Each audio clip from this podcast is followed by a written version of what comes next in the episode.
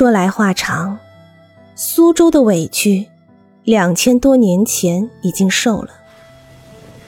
当时正是春秋晚期，苏州一带的吴国和浙江的越国打得难分难解。其实吴越本是一家，两国的首领都是外来的冒险家。先是越王勾践把吴王阖闾打死。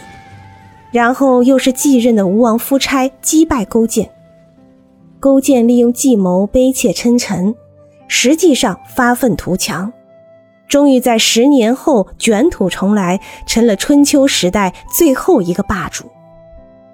这事在中国差不多人所共知，原是一场分不清是非的混战，可惜后人只欣赏勾践的计谋和忍耐，嘲笑夫差的该死。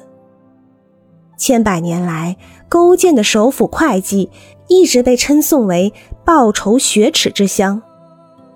那么苏州呢？当然是亡国亡君之地。细想吴越混战，最苦的是苏州百姓。吴越间打的几次大仗，有两次是野外战斗，一次在嘉兴南部。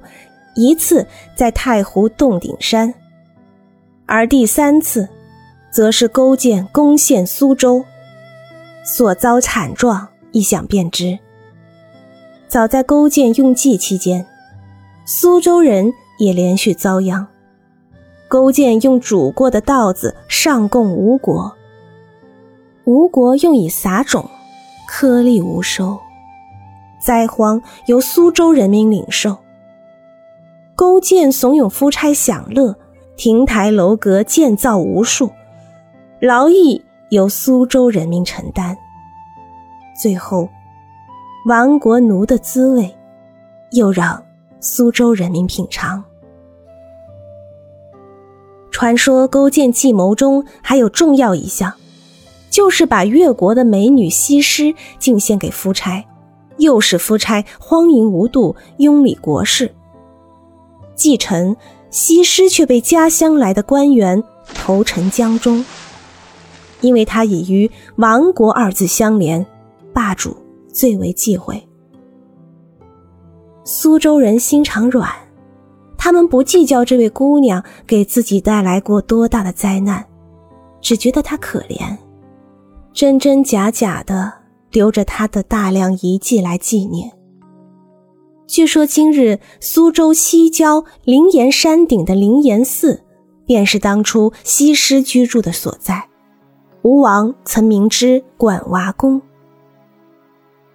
灵岩山是苏州一大胜景，游山时若能遇到几位热心的苏州老者，他们还会细细告诉你何处是西施洞，何处是西施记。何处是玩月池？何处是吴王井？处处与西施相关。正当会稽人不断为报仇雪耻的传统而自豪的时候，他们派出的西施姑娘却长期的躲避在对方的山巅。你做王，他做王，管他王不王，苏州人不大理睬。这也注定了。历代帝王对苏州很少垂盼，苏州人甚至还不甘心于西施姑娘被人利用后又被沉死的悲剧。